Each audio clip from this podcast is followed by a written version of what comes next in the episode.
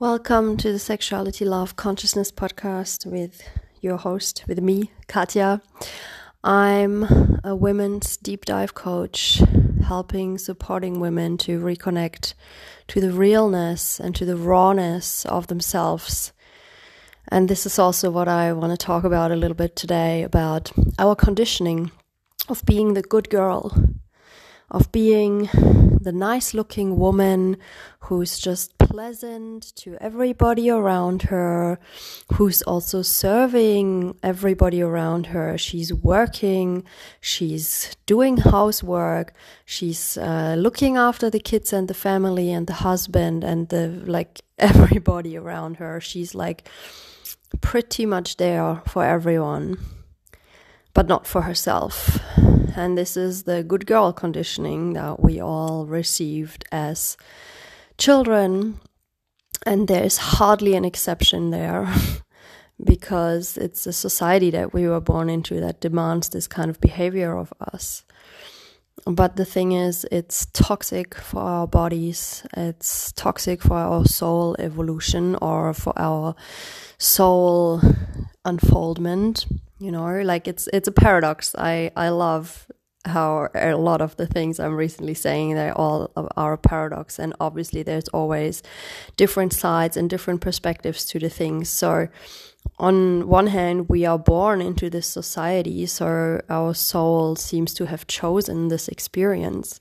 But i firmly believe and I see it in the world that we are also here to transform this current society. Like more and more of us are waking up. More and more people are, are questioning what is going on. Like more and more people are just feeling that it's not quite right. we feel that we don't feel good. And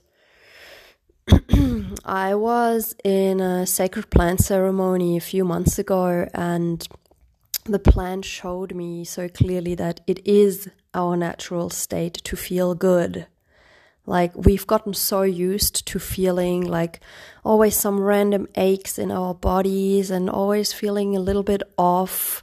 But actually, our like true nature, if you want to call it that, is that we feel good and alive and fresh and loving and happy and peaceful and confident and satisfied. And obviously, this is a journey that we are all on here. And like, there's no need to, to, uh, like torture ourselves with the thought of, oh my God, I'm not there. Or, My life is sucks, whatever. Like we're all on this journey collectively because we are really walking each other home. Like obviously everything I share here is my perspective and experience, so you can take what resonates with you and just leave the rest. but it's really what I've seen in in my journey i've been shown this in different ways that we are here doing this together and we are also figuring it out together. You know we're figuring it out individually and therefore collectively what it means to live harmonious what it means to be healthy what it means to be happy and live sustainably. Like it's literally something that we are all on one hand remembering um, through like our ancestral line that's really, really, really deep. And it's also something that we are learning how to do this. Um, so back to the good girl complex, like, and you know, men have their own conditioning as well, but I, I'm just more into the women's side of this work. Sorry, I'm speaking for women. Um, we learned that we should look pretty and be pretty and it actually reminds me of a woman's book I read. Um, I forgot her name, but she said it beautifully. She said that women are supposed to to look good and look nice, and like for us women, there is a lot of emphasis on how we look, and for the men, there is emphasis put on what they do in so, in our society. Obviously, this is not healthy because it's making men very disconnected from their emotions, and it's making women also disconnected from their emotions and hyper focus on the way they look. So, how have we been disempowered with the looks? Obviously, also we've been so harshly conditioned to overly focus on the way we look. Like I recently heard from from somebody, I think from a friend of mine, who told me that in a family that she knows, the 11 year old girl doesn't want to eat because the family has told her that if she eats too much, she's gonna get fat. So you can, and you hear these stories a lot that like nine year old girls are having uh, anorexia or anorexic symptoms. So it's really, really, really fucked up if you think about it that like actually we are supposed to feel good in our bodies like our nature is to just feel good and to not even think about how we look but to feel inside how we feel and this is one way that women get disempowered by learning this hyper focus on their looks. And we are wasting so much fucking energy into just being concerned about the way we look and not daring to do the things and say the things and, and believe in the things that we know in our hearts to be true only because we think we don't look good enough. Um, and again, the whole behavioral thing as well, like how many of us have heard this saying that women are like these hypersensitive beings and oh my god you're so you're being such a pussy you're being so emotional. Like just want to also throw in here pussy is like such a powerful word because we were all born from a pussy or most of us. Obviously there's cesarean sections but like a pussy is something that creates life or can birth life and is like such a portal of pleasure and increasingly we learn that it's a portal of great wisdom as well so it's just kind of ridiculous or weird or funny, or whatever you you perceive about that. That being a pussy equals being weak. I think it actually does not. And I recently read this pretty funny quote that why do you call weak people a pussy, but you say to somebody who's brave, "Oh, you've got balls," when in reality, when you kick somebody in the balls, they're like super hurt and sensitive, but a pussy can birth alive. So it's actually a bit twisted around, right? Um, and so, in us women, there has also happened this huge suppression of our emotional guidance system.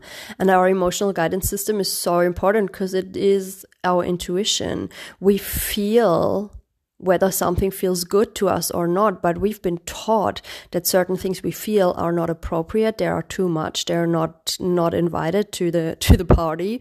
So we learn to to cut off certain aspects of our feeling world and and just like squeeze ourselves into this very narrow world of society and and cut ourselves off from our inherent wisdom that's like carried through been carried through to us from the ancestral line. Like you know our dna is like massive a massive library full of information. And there is so much in there that we have not yet accessed.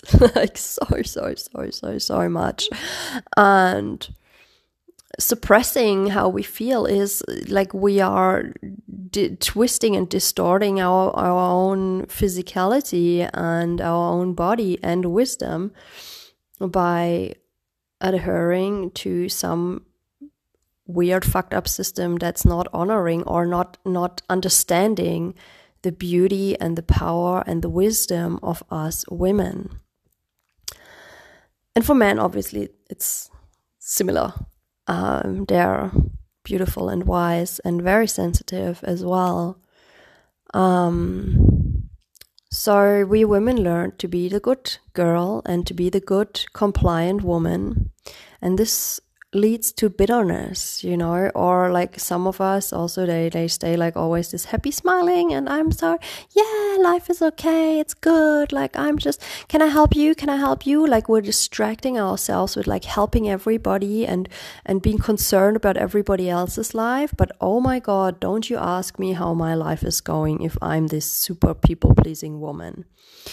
Um and then there's also those of us who become really bitter and, and depressed and, and sad and feel like they have no direction in life because we have been too much focusing on of fulfilling everybody else's expectations of our life of how life should be but we have not listened to our own internal guidance system and what our internal guidance system is actually telling us how we should live our life.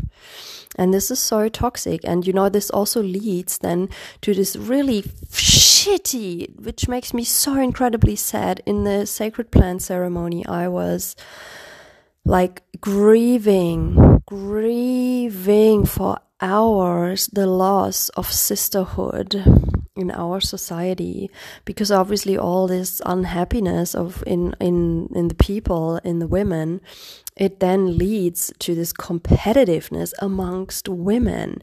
And we are envying each other we are bitching about each other we are judging each other instead of seeking connection. Like when somebody uh, triggers me when I feel envious about somebody or when I feel judgmental about somebody. What about if we, instead of judging her secretly, we go up to her and we seek conversation and we get curious about her about her the way she's doing life. Like why don't we go up to her and be like hey i see you doing this and that. Why are you doing this? Or can i join you? I would like to learn more. I'm curious. What what made you do this? Like whatever. But what if we choose curiosity more often than judgment and envy and uh, all these other things. And then also, envy is obviously, to me, it's always a sign that this other woman is embodying something that I actually really want to have. So, envy can be very activating if we let it.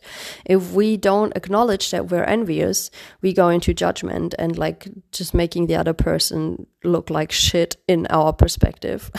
which only hurts us in the end as well, because the other person's still doing her life and we are envying her and not even admitting it.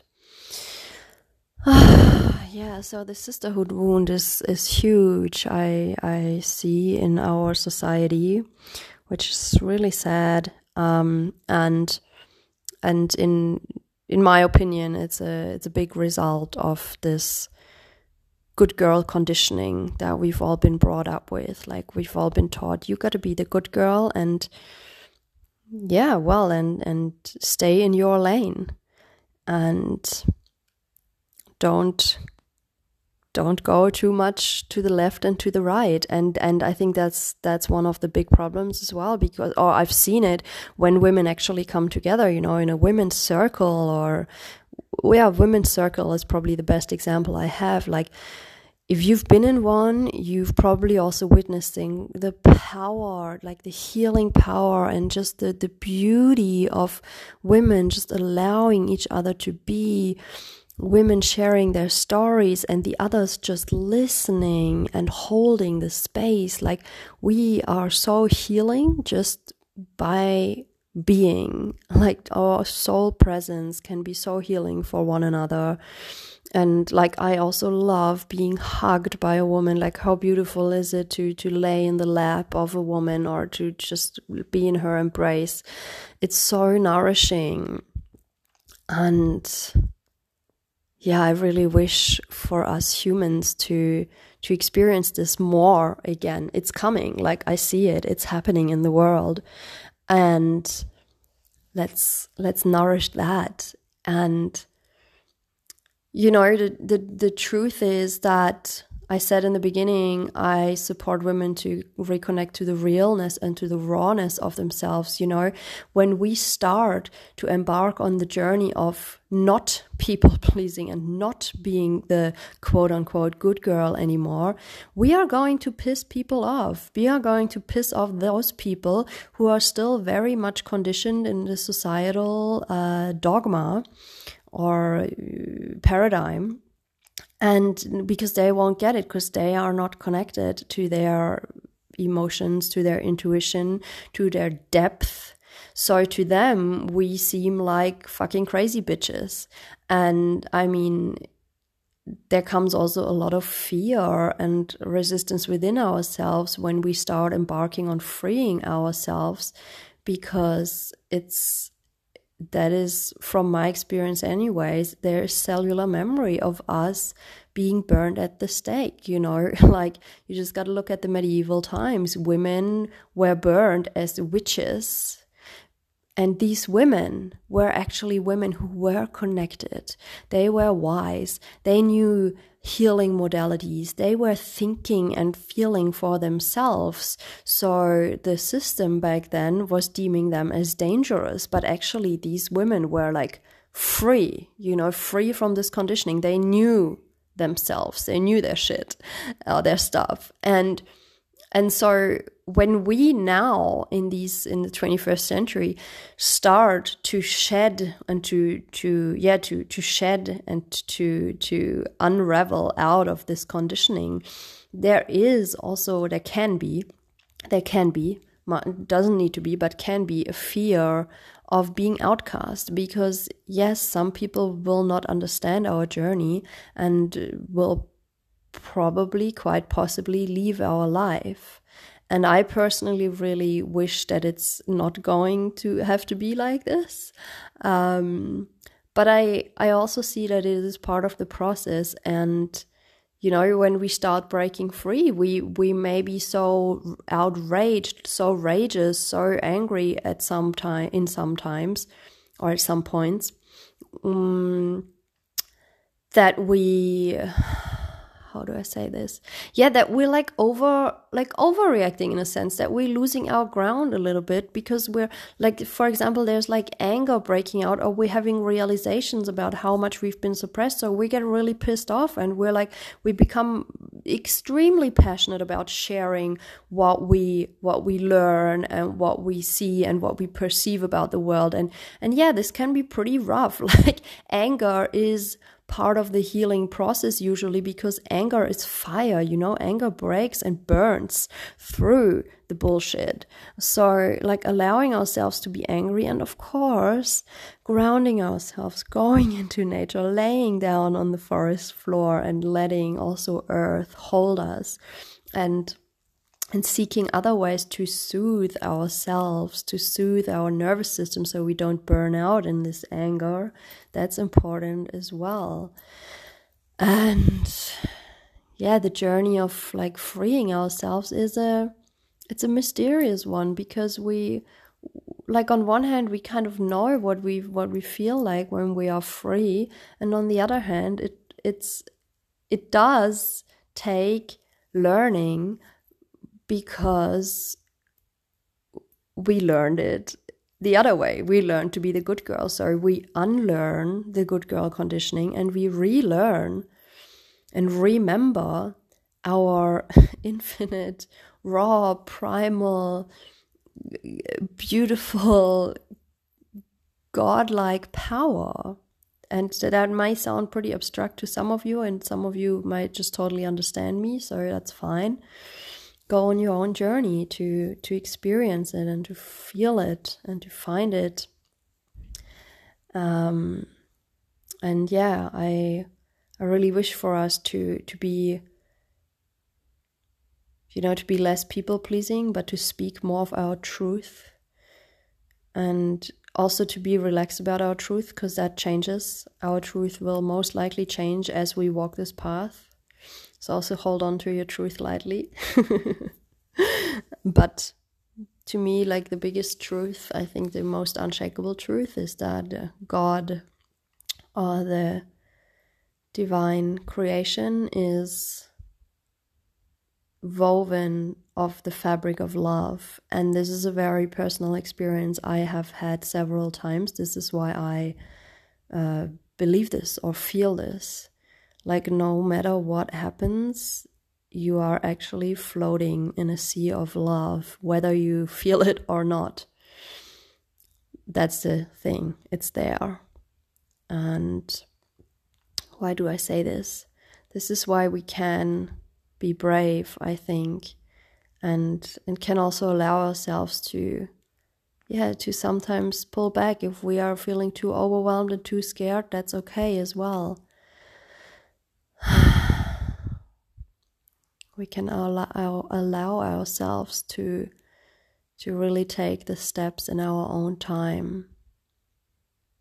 But taking the steps, please, for us, for us women, for humanity, you know, I think when we come back into our wisdom more and more and more, there's so much potential to be lived for us individually and as a collective.